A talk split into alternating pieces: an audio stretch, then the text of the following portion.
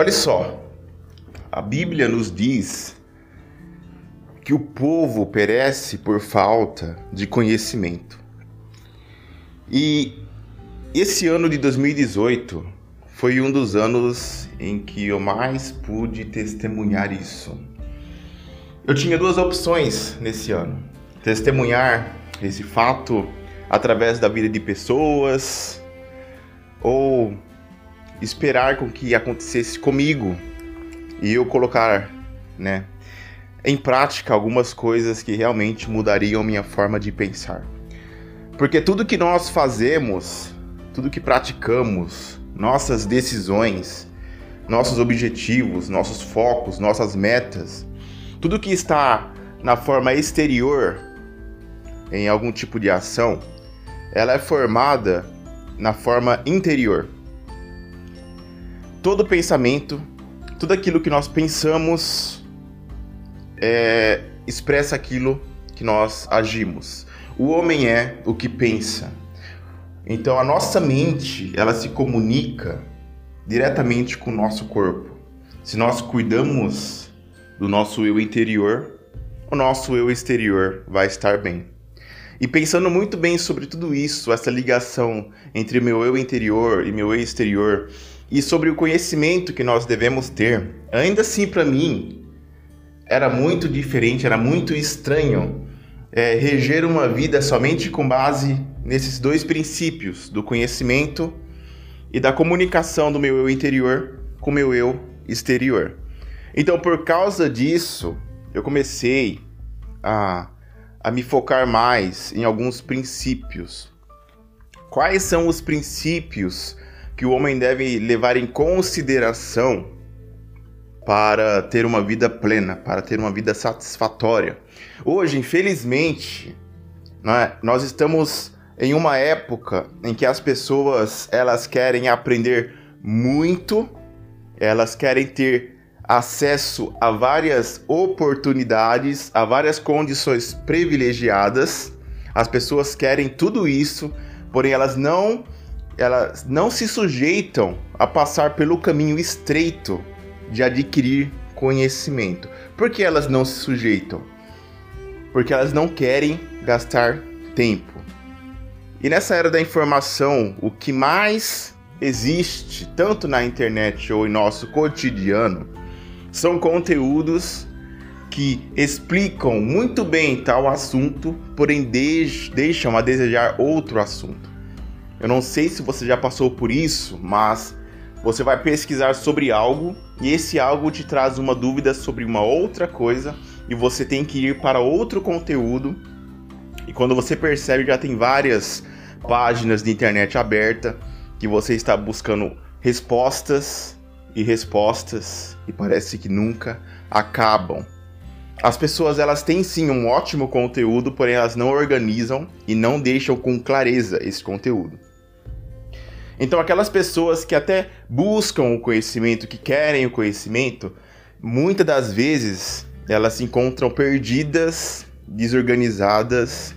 E hoje em dia, quem tem esse conhecimento especializado e consegue divulgar de forma clara e organizada, ele está na frente. E com base em tudo isso que eu falei, eu tenho buscado princípios eu tenho buscado algumas coisas que nós não fazemos, mas deveríamos fazer para que a nossa vida seja diferente. O que te traz ânimo? O que te traz motivação? Qual é o seu propósito? E, e com exemplos simples, a gente consegue imaginar no que nós estamos errando e, e, e no que nós podemos né, melhorar para que a nossa vida de fato mude. E relembrando aquela frase inicial: o homem é o que pensa. Então, o poder da sua mente, dos seus pensamentos, influencia diretamente naquilo que você faz todos os seus dias. Se você não conseguir controlar o seu eu interior, as suas emoções, seus pensamentos, sentimentos, se você não conseguir controlar tudo isso, a sua vida exterior vai refletir esse descontrole.